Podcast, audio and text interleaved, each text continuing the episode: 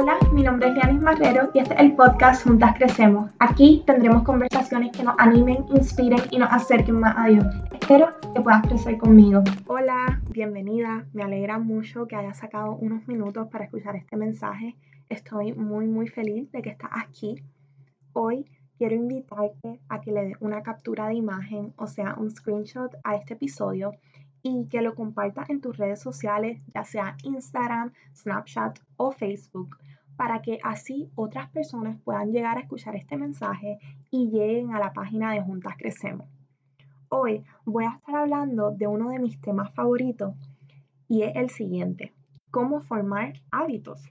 Muchas veces soñamos demasiado, pero no actuamos. Y no sé si les ha pasado, pero a veces nuestros sueños se quedan solo en eso, en sueños.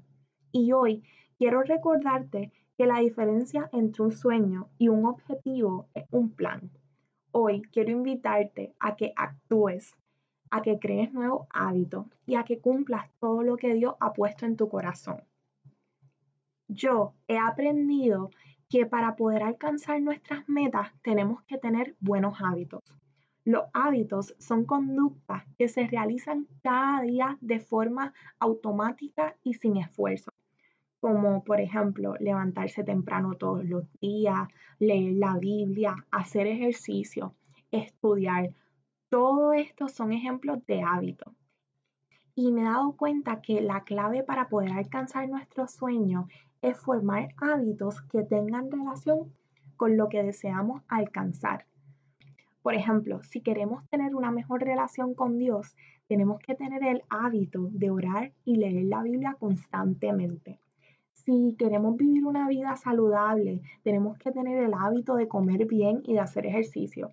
Y así los hábitos hacen que el proceso de alcanzar nuestras metas se vuelva un poco más fácil y fluya por sí solo.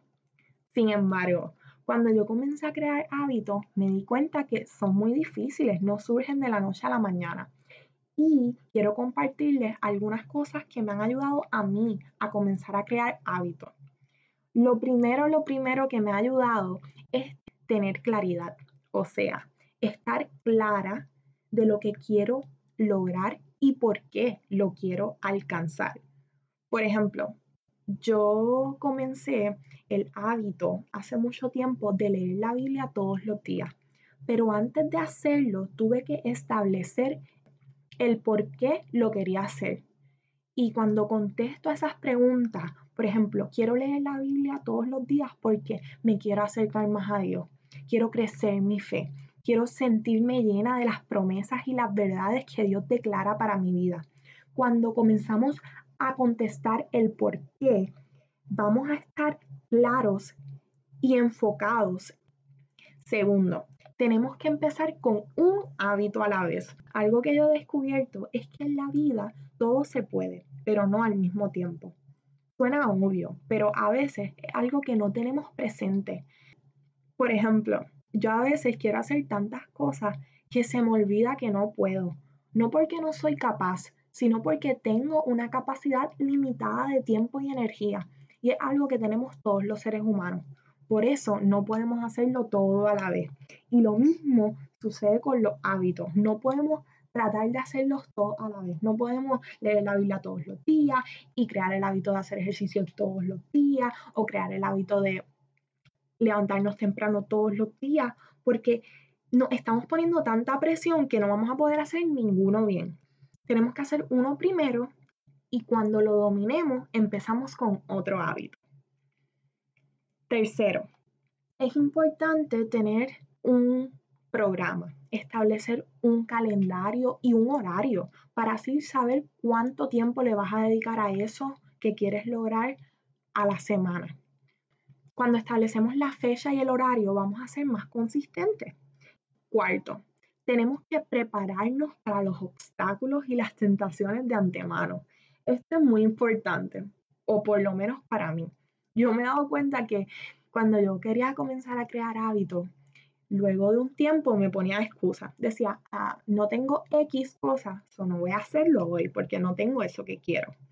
Así que es importante que pensemos de antemano en los obstáculos, en las tentaciones, en las excusas que nos vamos a poner nosotras mismas, para que así podamos tener eso que necesitamos antes de comenzar el hábito.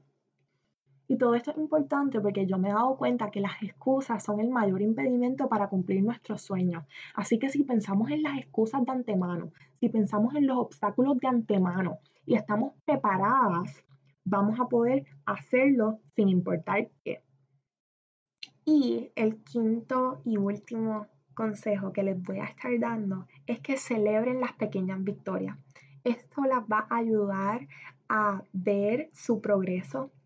Esto las va a ayudar a estar motivadas y ser más consistentes. Yo pienso que todos estos consejos me han ayudado a mí a crear nuevos hábitos y espero que las ayude a ustedes a crear nuevos hábitos. Este nuevo año, date la oportunidad de comenzar desde cero. Comienza a crear esos hábitos que siempre has querido lograr y no te limites a cumplir tus sueños